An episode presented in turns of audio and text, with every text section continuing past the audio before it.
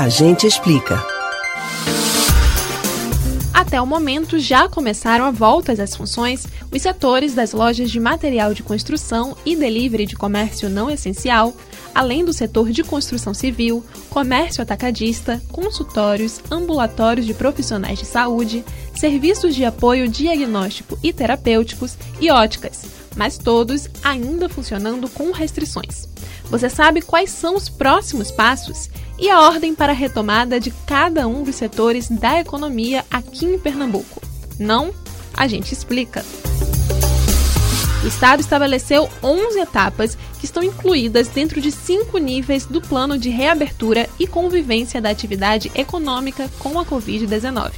Os níveis são contados em ordem decrescente e no momento Pernambuco está no nível 4, que é dividido em diferentes etapas.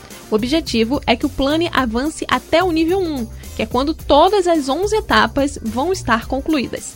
O próximo passo está previsto para o dia 15 de junho, quando começará progressivamente a liberação do varejo de rua, dos salões de beleza e serviços de estética, além de eventos esportivos, comércio de veículos, serviços de aluguel e vistoria de veículos.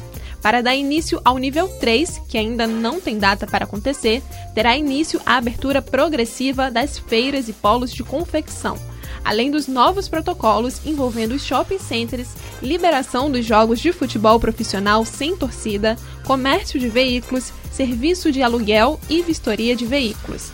Depois, será a vez dos serviços de escritório, como advocacia, contabilidade, consultoria e imobiliária. Em seguida, será a vez das academias de ginástica e similares. Para encerrar o nível 3, serão liberados os serviços de alimentação, como bares, restaurantes e lanchonetes. No nível 2, além das novas regras nos níveis que estiverem atuando com restrições, começará a liberação dos museus, cinemas e teatros. Por fim, no nível 1, serão finalizadas as últimas etapas para a liberação completa aos serviços de salões de beleza, academia de ginástica similares, serviços médicos, odontológicos e veterinários, museus, cinemas, teatros, serviços de alimentação, feiras e polos de confecção, shopping centers, varejo do centro e eventos. De acordo com o governo estadual, o comportamento da pandemia do coronavírus será avaliado semanalmente. E caso ocorra uma nova onda da epidemia, é possível adotar outra vez as medidas restritivas mais rígidas. Vale lembrar que para o retorno das atividades acontecerem como previsto, é necessário o esforço em conjunto de toda a população para aumentar o nível de isolamento social.